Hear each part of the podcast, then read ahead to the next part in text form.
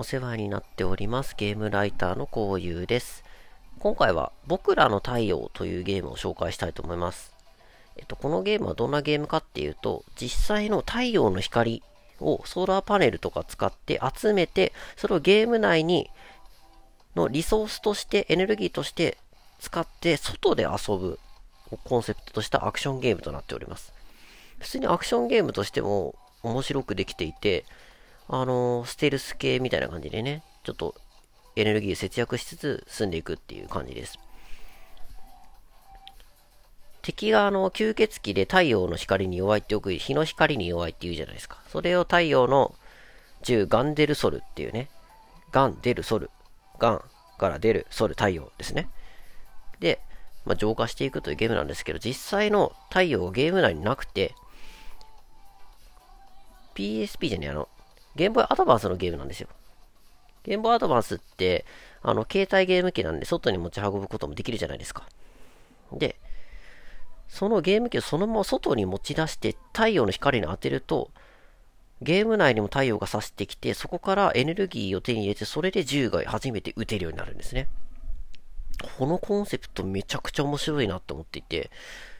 あの、多分外で遊ぶっていうのがテーマにあるんでしょうね、コンテンツとして。ただ、外で遊ぶためにどうしたらいいのって言ったらなかなか理由ないじゃないですか。ゲーム外で遊ぶ理由何ですかって言ったらないですよって。だから体を動かすとかだったらね、あの Wii とか Wii フィットとかさ、あの、スイッチのリングフィットアドベンチャーとか、あの、フィットボクシングとか、物理的に動かす、センサーと連動させてってならいくらでもできるんですけど、外で遊ぶっていうのをしたいなってなった時になかなか想像がつかないと思うんですよ。ただ、多分この制作者の誰かしらが、あ、太陽の光うまく使えばいいんじゃない？みたいなね。で、アドバンスで、本当だったらゲーム機本体にソフトって全部ガチャって入るんですけど、このゲームってちょっとでかくなっていて、ガチャってはめると、ソーラーパネル分ぐらいの、ソーラーパネルがちょっとペコって出てくるんですよ。その部分に太陽の光をポーンって当てると、そこからゲーム内に太陽が差してきて、まあ、銃が撃てるようになると。まあ、銃弾の代わりですよね、太陽の光が。っていうゲームです。めちゃくちゃ面白いですよね。よくできてるゲームだなと思います。しかもこのゲーム曇ってたら全然遊べないですからね。一応あの遊ぶ手段として疑似対応をゲーム内で作り出すってこともできるんですけど、まあそれもあの有限なんでアイテムなんですよ。だからベースとしては、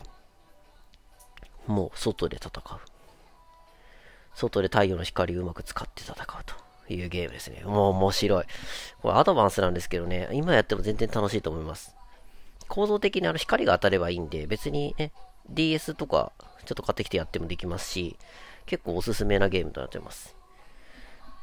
で、このゲーム、何が面白いかっていうと、外で遊ぼう歌っていて太陽光を当てると、確かにリソースとしてね、エネルギーをチャージできるんですけど、なんとびっくり。あの、太陽に当てすぎるとオーバーヒートって言って、あの、ぶっ壊れます。あの、ぶっ壊れるというか、その、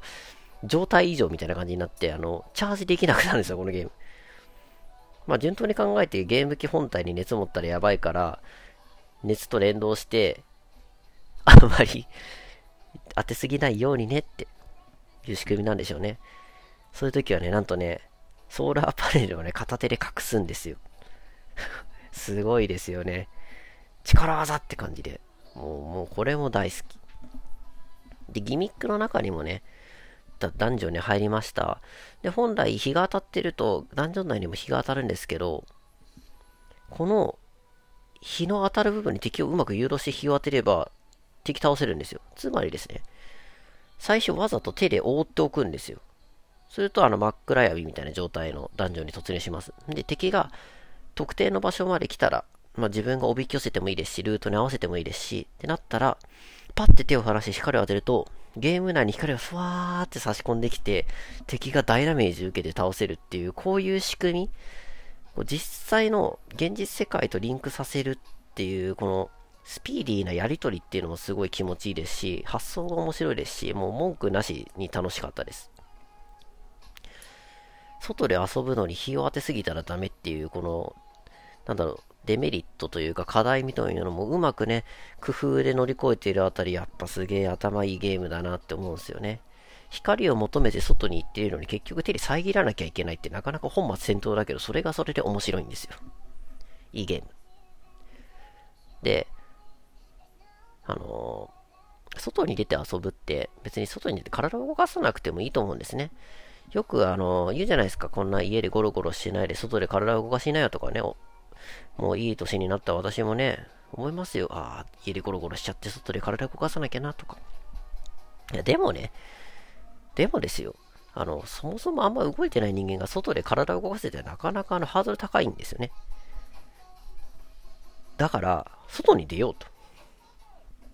で外に出るだけで風は気持ちいいですし、日は暖かいですしね。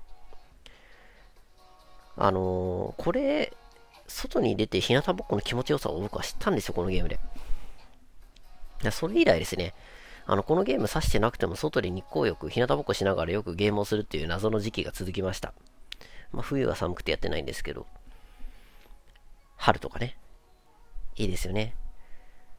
なんかこう自然の感じを味わいつつ、風と光、こう、もろに感じながら遊ぶゲームっていうのもなかなか粋なもんですよ。なんかゲーム一辺倒じゃなくてね、そういう環境のアクセントみたいなね、部分も、まあ、ゲームに取り入れるっていうのもいいのかなって思いますよね。うん。まあ、あの、さすがにプレステ4とかね、まあ、プレステ5、Xbox とかね、そういうなんか、パソコンとかね、そういう据え置きでついているものに関しては外によいしょっていくのは難しいんですけど、スイッチとかね、スマホとかね、ちょっと外に出てね、気分転換がてらポロポロやるっていうのもまあ、面白いですよね。気持ちいいし。で、このゲーム、この木をてらったアイデアもそうなんですけど、このゲームほんとよくできてるなって思う部分があって、それがですね、リソース管理なんですよ。ちょっとリソース管理とか難しい言葉を使ったらそれっぽく聞こえるかなと思って使ってみたんですけど もっと簡単に言うと、節約です。節約。このゲーム、光が当たってないと基本的に何もできません。なぜなら銃が撃てないから攻撃手段がないんですね。となってくると、エネルギーを貯めて、それを効率よくね、うまく節約しながら戦わなきゃいけないんですよ。RPG みたいに敵を倒せば倒すほど強くなるっていうのもね、あ一応僕らの太陽の続編みたいな、は、ちょっと仕組みが変わって、もうちょっと RPG 要素強くなったんですけど、このゲームに関しては本当に太陽イコール銃弾って考えてもらっていいんで、無駄打ちすると太陽が出てないとき銃弾なしで戦わなきゃいけないですほぼね。うん。ってなってきた時のリソース管理。ここが結構このゲームの面白さを加速させてる部分であります。このゲーム、さすがにあの、攻撃力はないんですけど、光を使わずに、敵に何かしらの行動を起こさせるパーツみたいのがあります。例えばですけど、着弾すると音が出る。けど、太陽のエネルギーを使わないとかあるんですね。こういったものを複合的に組み合わせることによって、光がなくても、相手を誘導して、隠密、まあ、メタルギアみたいな、ステルスプレイみたいなのもできるわけですよ。逆に敵をわざと引きつけて、あの消費アイテムのグレネード、ボムみたいのをボーンってぶん投げたりもすることもできるわけです。つまり、外で遊べって言ってて、外で遊ばなきゃ遊べねえよっていうのは、一つの、まあ、デザインの形であるんですけど、それとは別にゲーム、それによってリソースが限られる。使える弾薬が限られてくる。まあ、正確に言うと回復できる時期が限られてる。となった時に、いかにしてダンジョンを切り抜けるか、太陽の力を使わずに切り抜けるか、っていうところも結構ミソだったりします。あの、さっきチロッと言った通り、あの、ダンジョン、ってか光を当てれば敵にダメージなんですね。だからその光をうまく使って、隠密プレイじゃないですけど、その、こちらが攻撃せずにギミックとして倒すとかもできるわけですよ。もう太陽の力をフル活用したアイディア。で、なおかつ、太陽が出てない時間帯だったり、まあ、天候ですよね。ってなった時に遊ぶにはどうしたらいい？じゃあ太陽の光を使わないプレイをすればいいんだ。となったら、敵にダメージを与えられなくけど、進めるように銃をカスタマイズしてあげればいいんだっていう結論に至るわけですよ。つまり、このゲームは外で遊べって言って、それを見事に体現している一方で、それのおかげで、戦略というか、その、ゲームの遊びの幅が、強制的に広がった作品なんですね。これすごいなって思いません？だって、パーツがいっぱいあっても強い武器しか使わないとかあるじゃないですか。けどこのゲームって、そうせざるを得ないんですよ。弾がないから。太陽がないと弾撃てないから。いかにして太陽の力を節約しつつ、必要な敵だけ倒したりとかね、